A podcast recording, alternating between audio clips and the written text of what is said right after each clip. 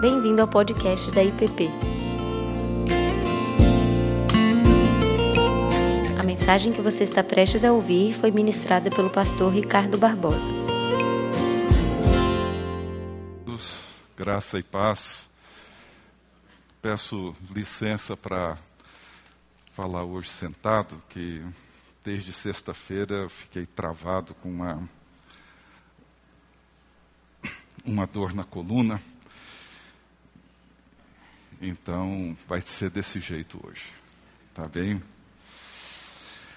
Ah, antes da leitura do texto da nossa meditação nessa noite, é, hoje pela manhã nós tivemos o café da manhã com o início ah, do nosso período de escola dominical. E, então, a partir do próximo domingo, nós estaremos, então, pela manhã, é, com, nossa, com a nossa classe de escola dominical, esse ano com um formato diferente, em virtude ah, do número grande de crianças que temos pela manhã na nossa igreja, graças a Deus por isso. Então, nós queremos é, não só convidar, mas insistir para que, se você não tem participado no domingo pela manhã, venha. É um período onde nós dedicamos mais tempo, com mais intensidade, no estudo das Sagradas Escrituras. Tá? E a outra coisa é que no próximo domingo, no culto das 19 horas, nós teremos aqui a posse do reverendo Tiago, que foi eleito no ano passado como pastor da nossa igreja, e no próximo domingo, então, será a, a posse dele. É, teremos aqui uma comissão do presbitério para proceder à posse. Então, todos também estão convidados. Vamos abrir as nossas Bíblias em Gênesis capítulo 18. Para aqueles que estão nos visitando, nós, desde o início de janeiro, nós iniciamos essa série de meditações sobre a vida de Abraão e Sara, os nossos patriarcas. O apóstolo Paulo reconhece Abraão como sendo o pai de todo aquele que crê em Jesus Cristo. É dele e de Sara que vem a semente que traz ao mundo Jesus Cristo, o nosso Salvador. E é uma história que acontece em torno de quatro mil anos antes de Cristo. Abraão é um pioneiro. Ele sai da região de Ur dos Caldeus, no sul do Iraque, e faz um longo caminho passando por Arã e depois descendo até Canaã. E nesse longo percurso ele atende a um chamado de Deus.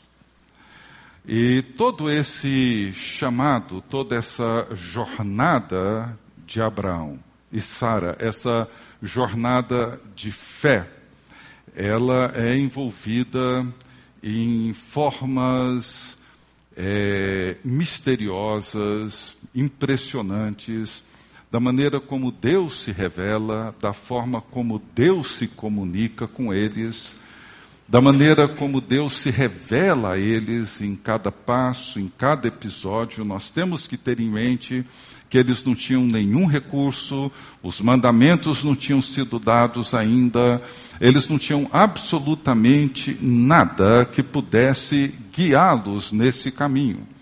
A única coisa que eles tinham era a palavra de Deus, a revelação de Deus, o chamado de Deus.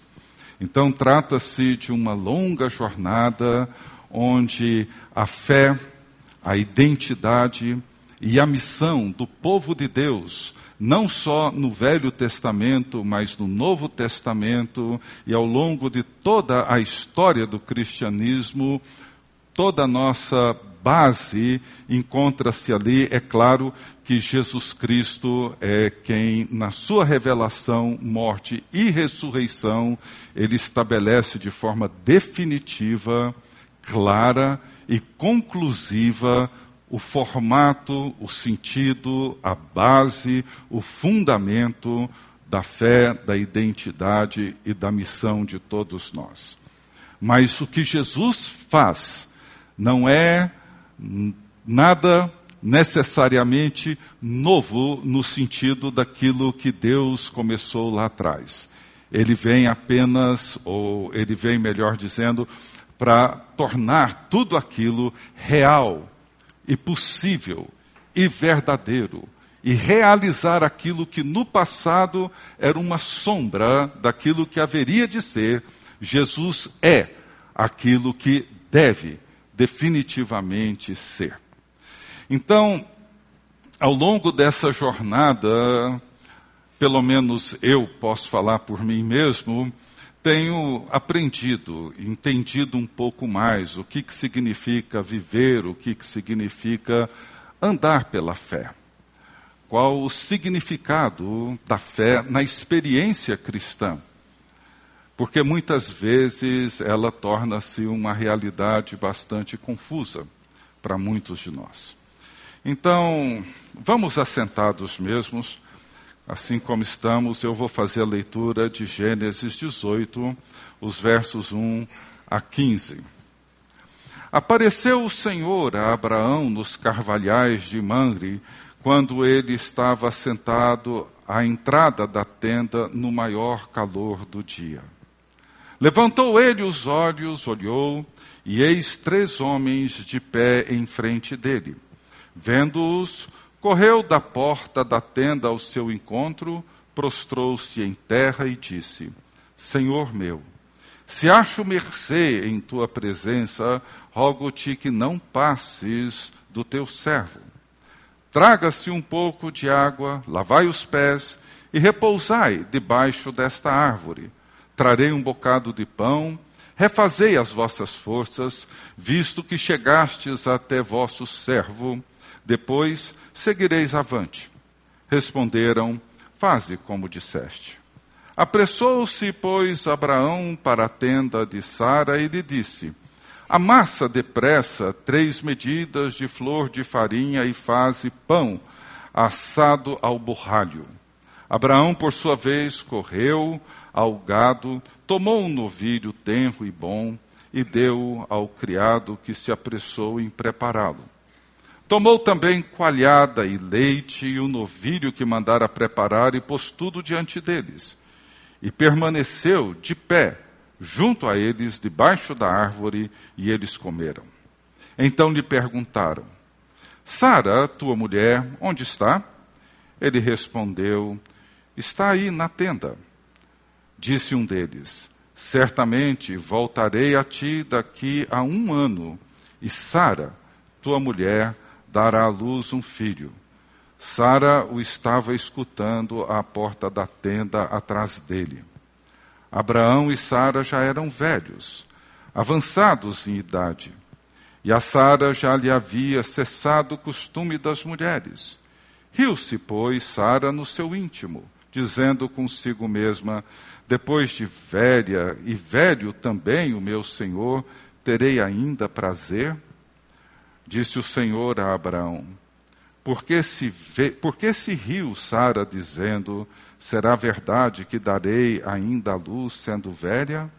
Acaso para o Senhor a coisa demasiadamente difícil? Daqui a um ano, neste mesmo tempo, voltarei a ti e Sara terá um filho. Então Sara, receosa, o negou, dizendo: Não me ri. Ele, porém, disse: Não é assim. É certo que riste. Deus bendito, que o teu Espírito nos ajude a entender melhor a tua palavra e que as palavras da nossa boca e o meditar do nosso coração sejam agradáveis a Ti nessa noite, ó Senhor e Rei nosso. Amém.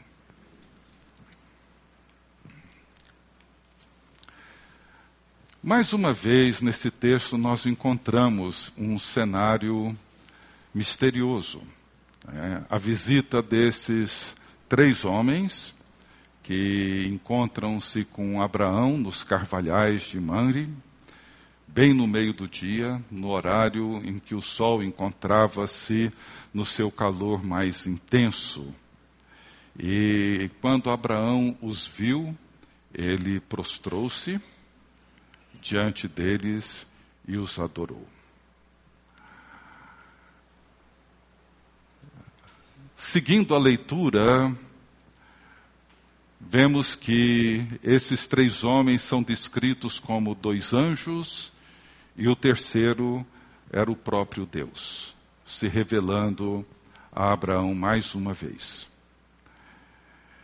Esse texto tem sido um desses, uma dessas passagens das Escrituras difíceis de entender, que nos remetem a todo esse cenário mais misterioso da forma como Deus se mostra, da maneira como Deus se revela. Rublev, esse grande pintor, ele usou essa imagem para pintar um dos ícones, é o meu predileto, um dos ícones sobre a Trindade, que hoje é capa de vários livros, e usando a figura desses três homens como um símbolo da Trindade. Mas o texto não é claro, não nos deixa muitas pistas para entender, então não vou me aventurar a arriscar algum palpite. Mas, de qualquer forma, é um mistério para nós perceber, olhar, ver Deus, o grande Deus, se revelando como um beduíno se revelando como um caminhante do deserto. Mas Deus, pela sua misericórdia e pela sua extraordinária bondade, pelo seu desejo em se fazer conhecido a nós e no seu compromisso e no seu eterno propósito de trazer ao mundo Jesus Cristo, nosso Salvador, ele conduz misericordiosamente Abraão e Sara nesse longo caminho. Abraão, diante daquelas, daquela visita inesperada, ele se prostra diante deles, ele os reconhece como Deus e ele adora e ele oferece água, descanso e comida para aqueles homens, para que eles possam repousar naquele horário de sol escaldante do meio do dia, naquela região tão quente.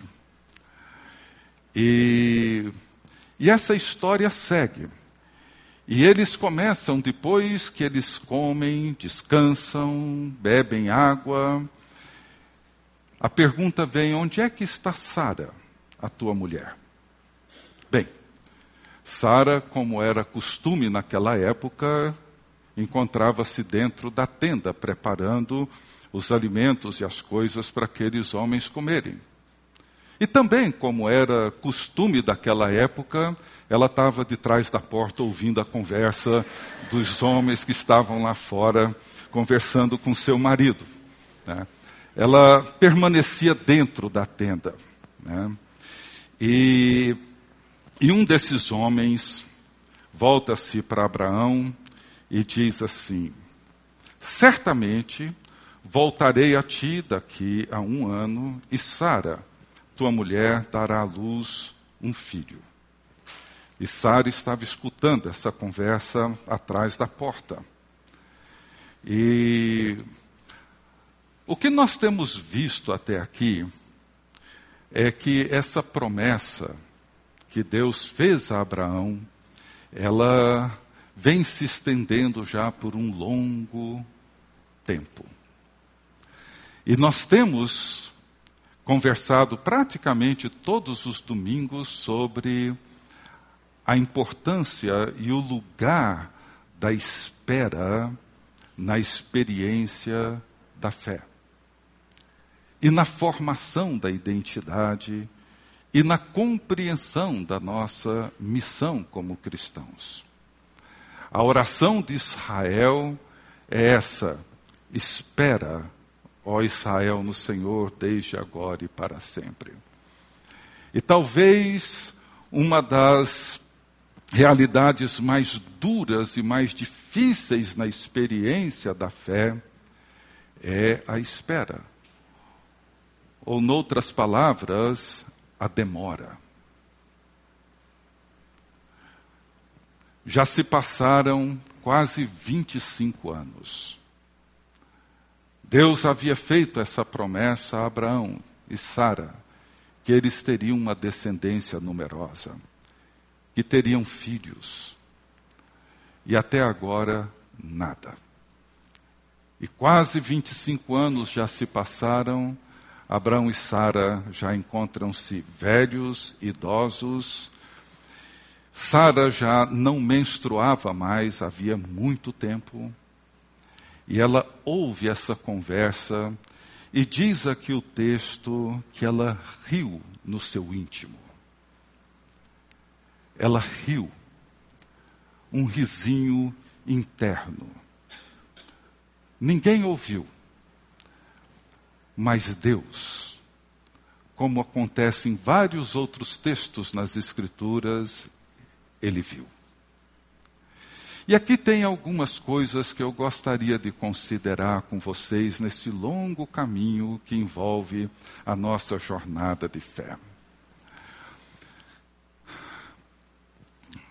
E talvez a, a realidade mais, mais crua e mais dolorosa na experiência da fé é quando nós transformamos a nossa fé num cinismo, ou quando nós transformamos a nossa experiência religiosa numa resposta cínica para Deus.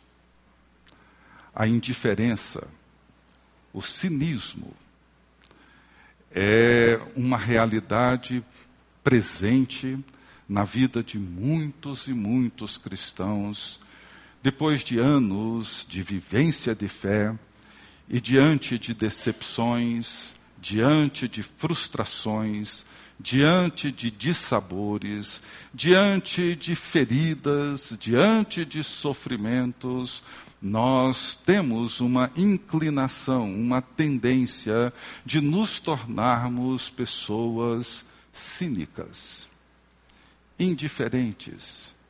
Começamos a rir no nosso íntimo das grandes promessas e das grandes verdades de Deus. A demora de Deus levou Sara a esse cinismo e talvez as humilhações que ela sofreu, como no caso de Agar, como no caso do Egito quando o seu marido criou uma situação para se proteger, expondo Sara a uma situação extremamente humilhante. E o fato dela encontrar-se agora com quase 90 anos de idade e ouvir de Deus mais uma vez a mesma promessa de 25 anos atrás. E agora, com a idade avançadíssima, ela então ri no seu íntimo. Nada daquilo faz sentido. Nada daquilo que Deus estava falando fazia algum sentido. Era impossível ter um filho àquela altura da vida dela. E mais, e Deus ainda volta se diz: daqui um ano eu voltarei. E ela então vai ter um filho. Daqui um ano. Sara ri. É como que é como se ela olhasse assim, falasse consigo mesmo, olha, já que Deus brinca comigo, a única coisa que me resta a fazer é rir de Deus.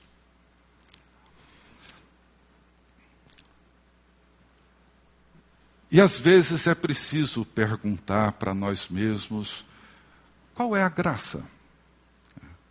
Diante de determinadas situações que nós vivemos, quando nós, com o passar dos anos, com as nossas marcas e cicatrizes que vão se acumulando, e nós vamos nos tornando mais insensíveis, vamos nos tornando mais resistentes, o couro vai ficando mais grosso, nós nos tornamos mais dissimulados. E de repente, as promessas de Deus e as grandes verdades de Deus são ouvidas por nós com extrema indiferença. Não seria isso uma realidade na sua vida hoje? Talvez depois de ter passado por tantas situações, igrejas, ter ouvido tantas promessas, depois de ter, quem sabe, sofrido tantos abusos, ter vivenciado promessas falsas e tanta hipocrisia, você não seria um desses que ri lá no seu íntimo. Porque essa indiferença, esse cinismo, é um sentimento muito próprio e que tem se tornado muito comum a nós. Num ano eleitoral como esse que nós estamos vivendo, entramos, ouvimos promessas, ouvimos políticos e candidatos dizendo que vão melhorar a segurança pública, vão acabar com a corrupção e que vão tornar a educação mais eficiente. E rimos, achamos graça. E nos tornamos indiferentes.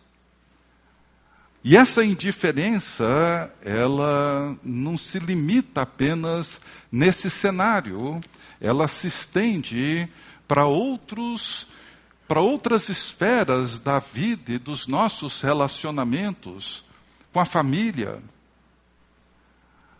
com Deus, com as promessas de Deus.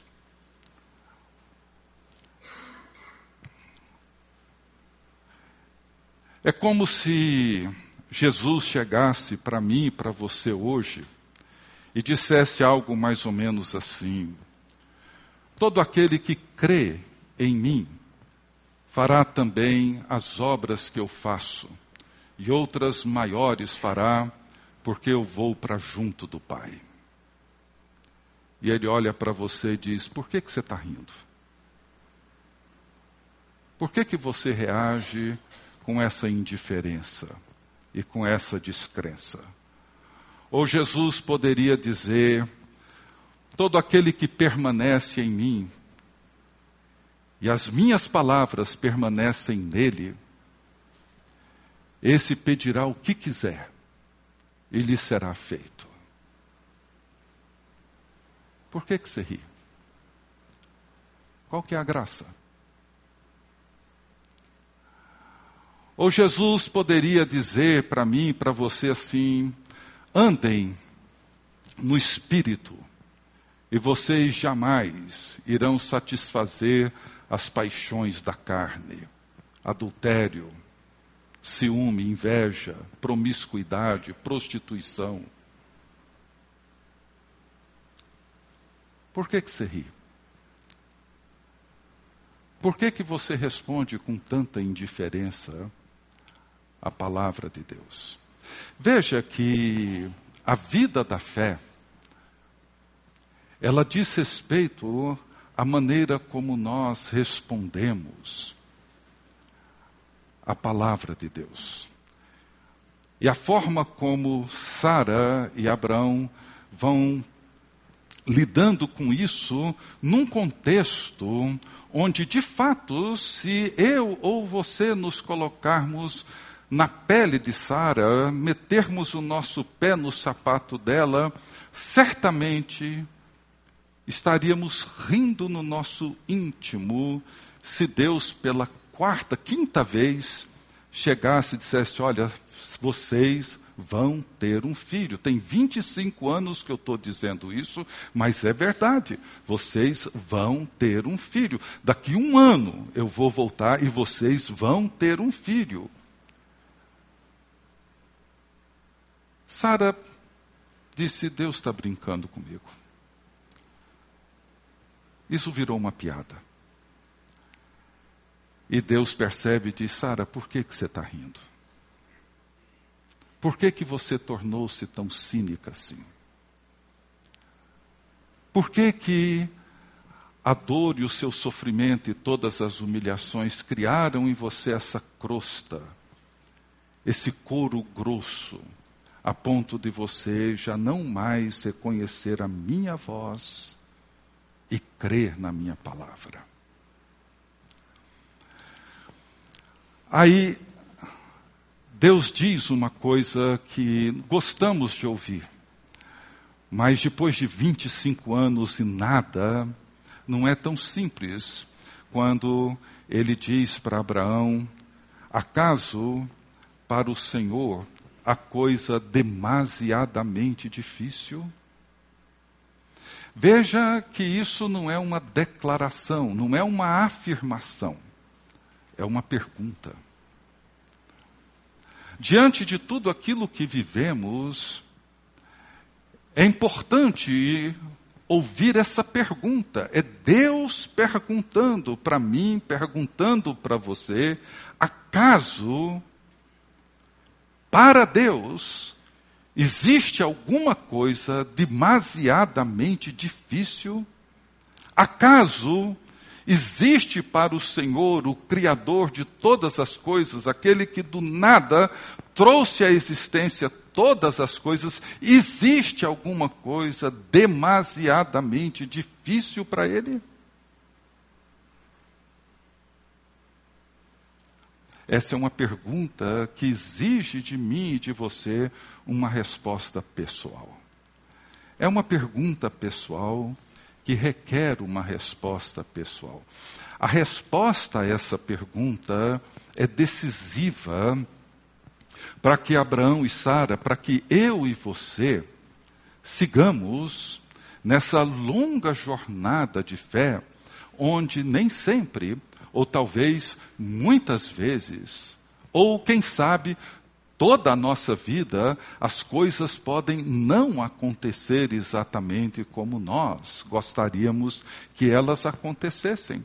Já lemos aqui, depois você pode ler em casa, no final do capítulo 11 da carta aos Hebreus, nós encontramos esse relato de homens e mulheres que viveram pela fé na antiga aliança e diz o texto que eles não viram a concretização da promessa. A promessa, vejam bem, é Jesus Cristo.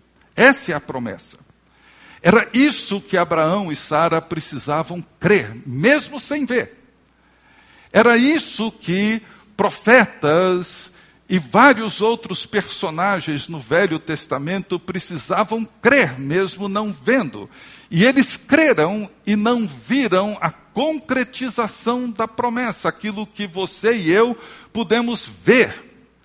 Jesus entra na história, se revela como Deus, como Messias, como Salvador, como Redentor, morre na cruz por nós, ressuscita por nós, celebra e realiza uma aliança definitiva feita pelo seu sangue, abrindo-nos o acesso definitivo a Deus e a comunhão com Ele. Isso tudo já foi feito, mas ainda no longo processo de amadurecimento da fé, nós nos tornamos cínicos, frios, insensíveis e indiferentes com a palavra de Jesus e com aquilo que Jesus fez. E a pergunta que Jesus faz para mim e para você hoje à noite é: qual é a graça? Estamos rindo do quê?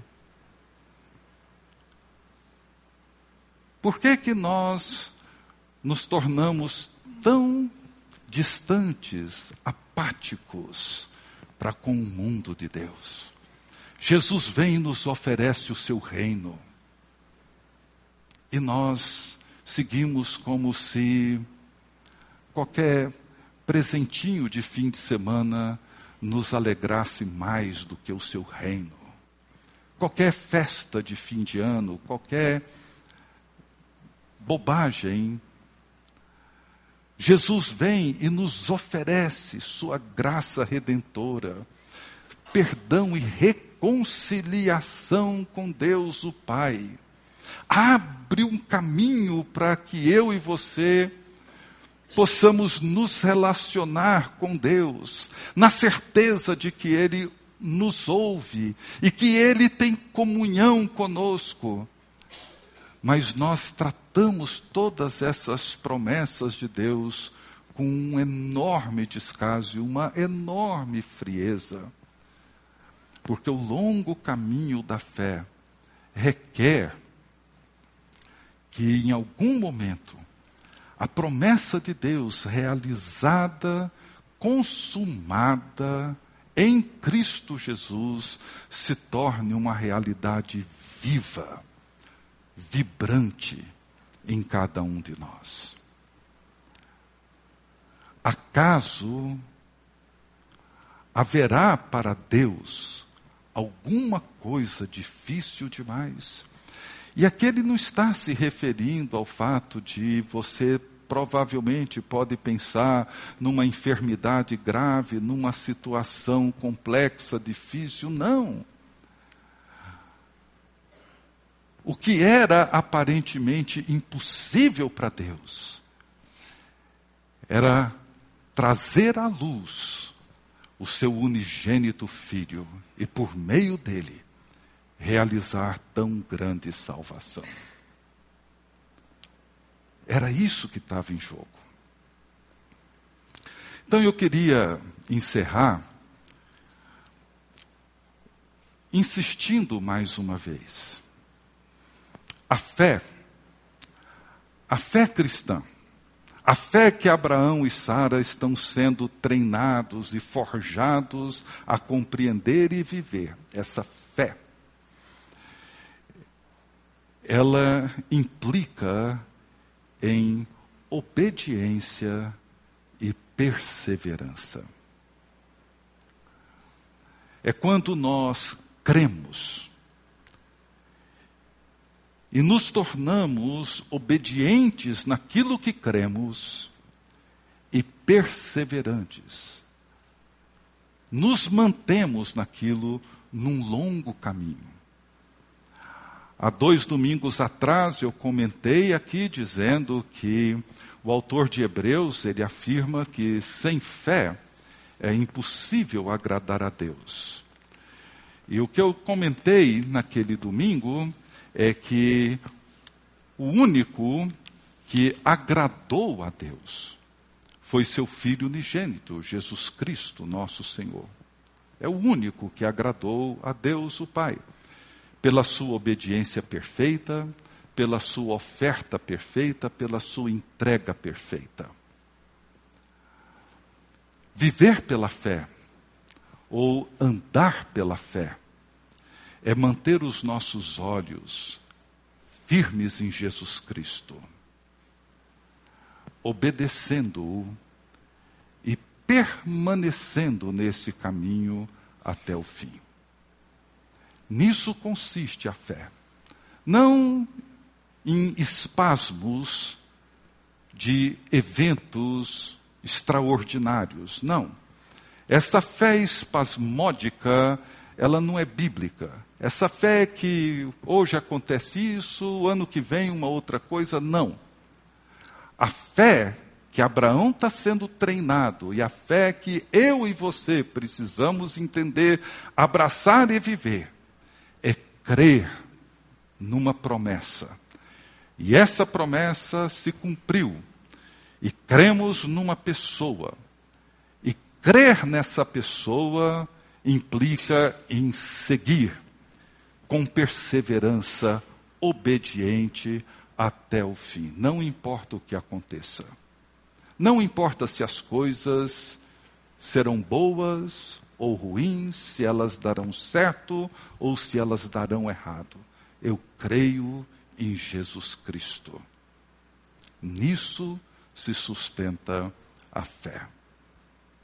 E para isso, não há graça nenhuma se permanecermos com os nossos risinhos, zombando ou nos fazendo de indiferentes para com aquilo que Ele mesmo nos revelou e nos prometeu.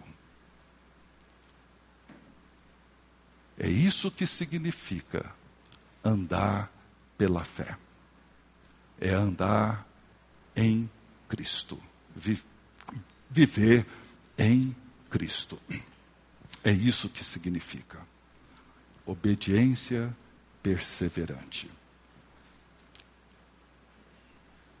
E aí sim nós tomaremos toda a Sua palavra e todas as Suas promessas com grande alegria, com grande entusiasmo, com grande expectativa, porque sabemos que tudo aquilo que Ele prometeu é verdadeiro, é real e é bom.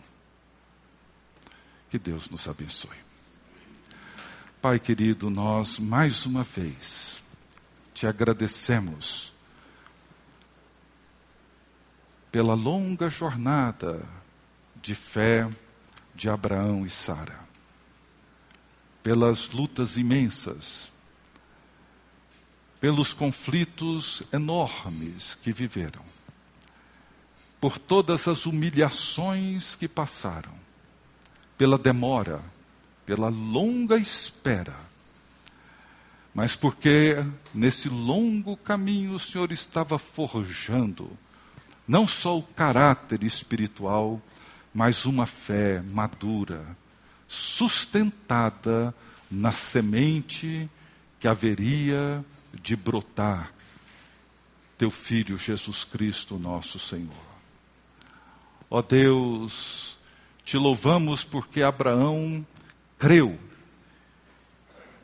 perseverou contra a esperança. Mesmo sem ver, ele prosseguiu.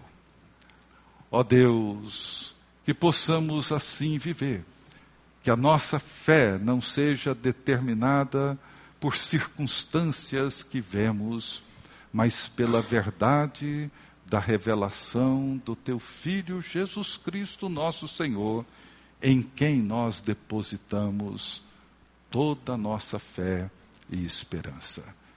Que a palavra dele produza em nós alegria e expectativa, e não cinismo e desconfiança.